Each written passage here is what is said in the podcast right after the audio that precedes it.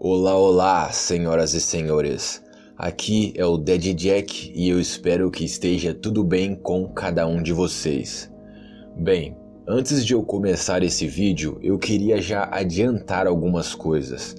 Para assistir esse vídeo, prepare o seu estômago, prepare principalmente a sua mente, porque os acontecimentos que eu vou relatar a seguir são revoltantes, são nojentos, são tristes.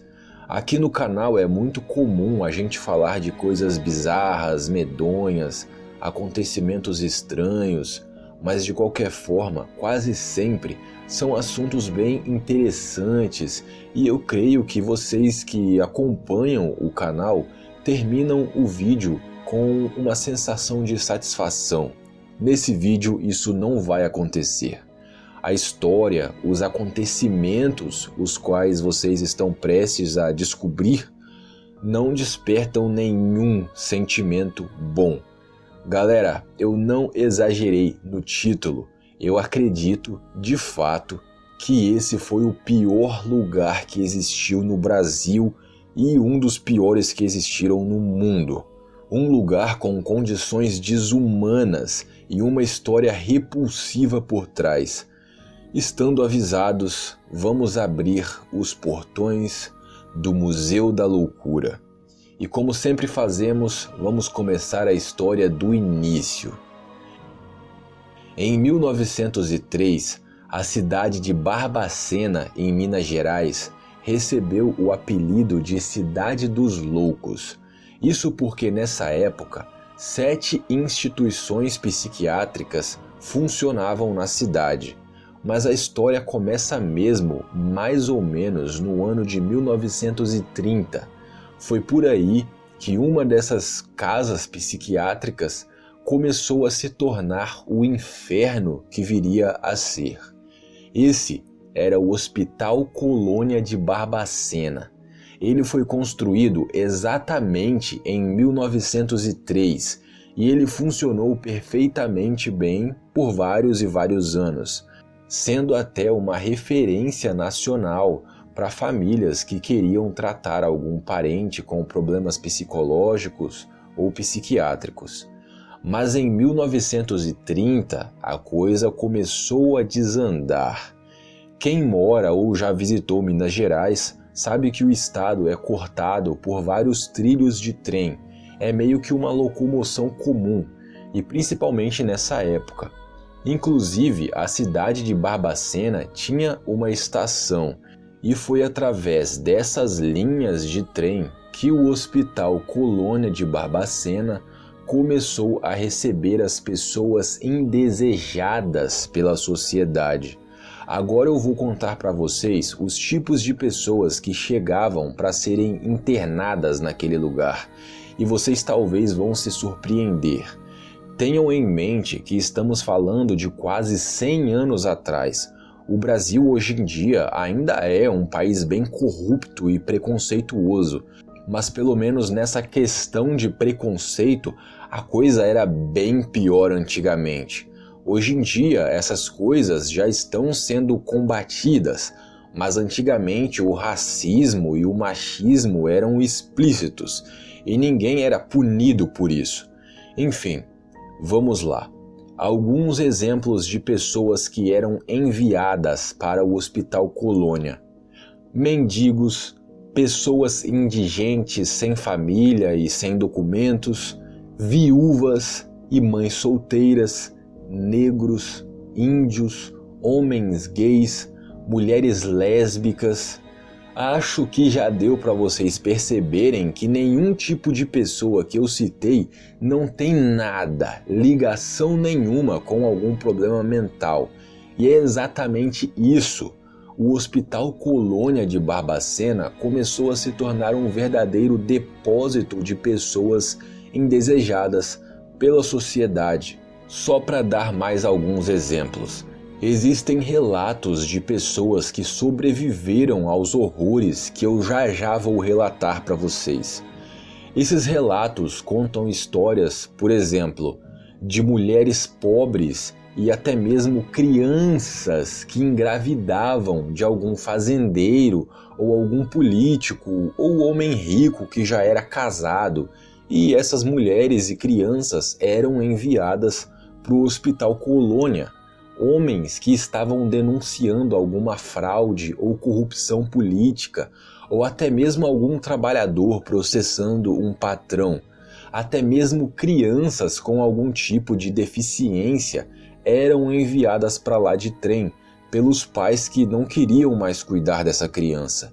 Existiam uns vagões específicos nos trens conhecidos como os vagões dos loucos, e todas as pessoas que chegavam nesses vagões na cidade de Barbacena eram enviadas para o Hospital Colônia.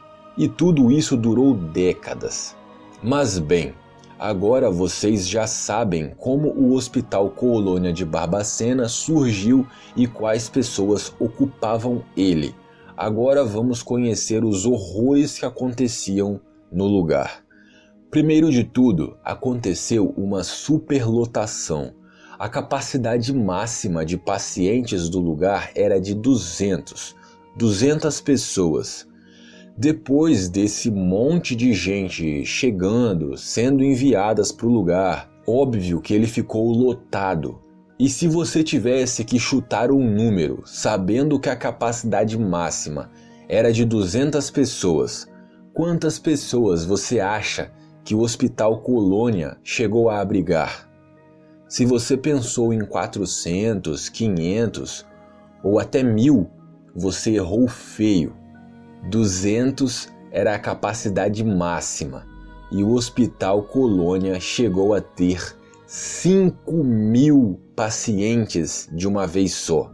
Aliás, pacientes entre aspas, porque lá não existiam pacientes, existiam vítimas. Se a capacidade máxima do lugar era de 200 pessoas e logo o número chegou a 5 mil, não é difícil deduzir que faltava comida, faltava roupa e não tinha nem onde se dormir. Pessoas morriam de fome, pessoas ficavam nuas, pessoas morriam de frio e as pessoas dormiam no chão. Essa foto, por exemplo, mostra um homem bebendo água de esgoto, a única acessível, porque o lugar praticamente só tinha água para os próprios funcionários e nenhuma para os pacientes. Mais uma prova de que o Hospital Colônia de Barbacena se tornou um depósito de humanos indesejados é a história das crianças de Oliveira. Existia em Minas Gerais, na cidade de Oliveira, um hospital para crianças deficientes e com problemas mentais. Esse hospital foi descontinuado, fechou as portas e todas as 33 crianças que viviam lá foram jogadas aonde? No Hospital Colônia, no meio de todas aquelas outras pessoas que já estavam lá sem nenhum amparo. E falando em crianças, nós chegamos em outro ponto importante da história: os estupros. Os estupros que aconteciam dentro do Hospital Colônia. Imaginem, são 5 mil pessoas vivendo dentro de um inferno. Lá, o pior lado de qualquer ser humano tinha tudo para vir à tona. Estupros eram uma dessas consequências. E as mulheres engravidavam, óbvio, e ao longo das décadas, várias e várias crianças nasceram naquele lugar bizarro. Porém, todos os bebês eram retirados das mães com poucas semanas ou até mesmo poucos dias de vida. Existem muitos e muitos relatos de mães que aí sim, depois de ter os filhos retirados de si, ficavam loucas de verdade. Existem relatos que contam que as mulheres esfregavam as próprias fezes no corpo para evitar também esses estupros, evitar que as pessoas chegassem perto dela e tivessem alguma vontade de, né, sexo e consequentemente estuprassem essas mulheres.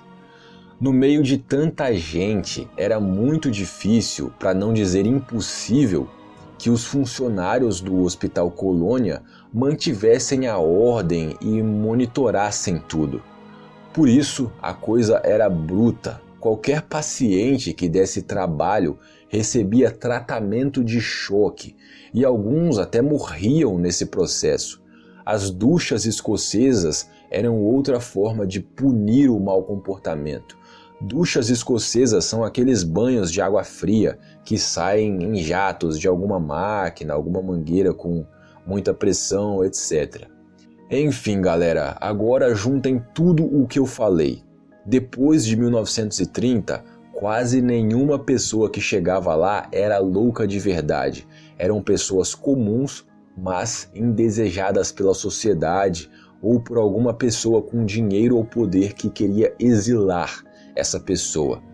Essas pessoas chegavam lá e não tinham água para beber nem para tomar banho, não tinham comida, não tinham roupas, não tinham onde dormir, presenciavam estupros ou eram estupradas, presenciavam mortes, presenciavam torturas ou eram torturadas. E as pessoas viviam 24 horas por dia no puro ócio elas não tinham nada para fazer, nenhuma obrigação, nenhuma diversão. Era dormir e acordar nesse inferno. Ou seja, as pessoas chegavam lá sãs, mas enlouqueciam lá dentro. É absurdo. Uma outra curiosidade bem mórbida é que todo dia morria gente lá. Todo dia, sem exceção, morriam pessoas. Um dos funcionários relata que só ele chegou a contar em um plantão de 24 horas 16 mortes em um dia só. Existia, foi construído inclusive um cemitério ao lado do Hospital Colônia. Cemitério entre aspas. Ninguém que morria lá dentro recebia caixão ou velório era simplesmente cavado um grande buraco todo dia e todo o final do dia eram jogados dentro desse buraco os corpos das pessoas que haviam morrido naquele dia. O buraco era tapado com terra e no dia seguinte um novo buraco era cavado para os próximos mortos daquele próximo dia. Houve uma época também de tráfico de cadáveres, os administradores do Hospital Colônia vendiam os corpos dos indigentes e mendigos sem família para faculdades de medicina, por exemplo. Mas houve uma época que nem as faculdades queriam mais os corpos, já tinham até demais, e o cemitério também já estava lotado. A partir disso, os corpos dos mortos passaram a ser dissolvidos em ácido, e isso na frente dos outros pacientes, na frente deles. Parece um absurdo o que eu estou falando, mas vocês podem pesquisar por si próprios, é verdade. Inclusive, no final do vídeo eu vou recomendar dois documentários para quem quiser assistir e saber mais sobre, ver mais cenas. Esse número maior de mortes aconteceu entre 1960 e 1970 e foi mais ou menos nessa época também que as primeiras reportagens sobre o Hospital Colônia começaram a ser publicadas. Vejam só, tudo isso começou em 1930, mas foi só no começo de 1960 que as pessoas começaram a saber que existia um inferno em Minas Gerais. A maioria das fotos que vocês viram ao longo do vídeo, inclusive, são dessas reportagens. Mas mesmo assim, foi só em 1979, quase 50 anos depois disso tudo começar, que alguém finalmente decidiu fazer alguma coisa. Mesmo que já antes fotos e reportagens sobre o lugar já tivessem sido publicadas, divulgadas, foram as fotos de um homem chamado Napoleão Xavier que chocaram a sociedade. A história repercutiu pelo Brasil na época e eu fico até um pouco admirado desse ser um acontecimento tão pouco conhecido nos dias de hoje. A sociedade e os próprios psicólogos e psiquiatras da época se mobilizaram e as coisas começaram a mudar no Hospital Colônia. Houveram transferências, reabilitações, pessoas que não eram loucas receberam amparo, alguns culpados foram apontados e aconteceu toda uma reforma na área da saúde mental, não apenas em Minas Gerais, mas no Brasil, e é por isso que fiscalização é algo importante. Mas de qualquer forma, ao todo, mais de 60 mil pessoas ao longo da história do Hospital Colônia de Barbacena morreram dentro daquelas paredes. 60 mil pessoas ao todo morreram lá dentro em 49 anos. Após as devidas reformas, o lugar existe até hoje, mas mudou de nome. Centro Hospitalar Psiquiátrico de Barbacena é o nome atual. Em 1996 foi construído o Museu da Loucura, é um pequeno museu com o intuito de preservar a história macabra do que aconteceu naquele lugar. Lá você vai encontrar fotos, documentos, objetos e várias outras coisas que fizeram parte de toda essa história. Para quem quiser saber um pouco mais sobre o assunto, eu recomendo o documentário Em Nome da Razão de 1979 que mostra bastante cenas e comentários gravados ainda na época, e também o Holocausto Brasileiro de 2016, que mostra relatos de várias pessoas que participaram da história do lugar, pacientes, funcionários, repórteres, etc. Eu vou concluindo o vídeo por aqui. E eu geralmente espero que vocês gostem. Dessa vez, não. Não acho que ninguém goste de saber dessas coisas, mas o mundo é cruel e esses tapas de realidade são necessários, não apenas para nos causar choque e nos manter em alerta, mas também relembrar a história dessas vítimas e evitar que algo assim aconteça de novo. Se você sofre ou conhece alguém que sofra algum tipo de abuso, preconceito, violência, não deixe de procurar e oferecer ajuda. A gente pode ver de tudo por aí: idosos apanhando, crianças sendo abusadas, pessoas sendo estupradas. E às vezes essas coisas desagradáveis acontecem dentro da própria casa da pessoa, o lugar que ela deveria chamar de lar. Mas por mais que possa parecer que às vezes não existe lugar no mundo que caiba você que precisa de ajuda, saiba que qualquer problema desse tipo pode ser resolvido. A vida é cruel, o mundo é injusto, mas todo mundo tem o direito de ser feliz e viver em paz.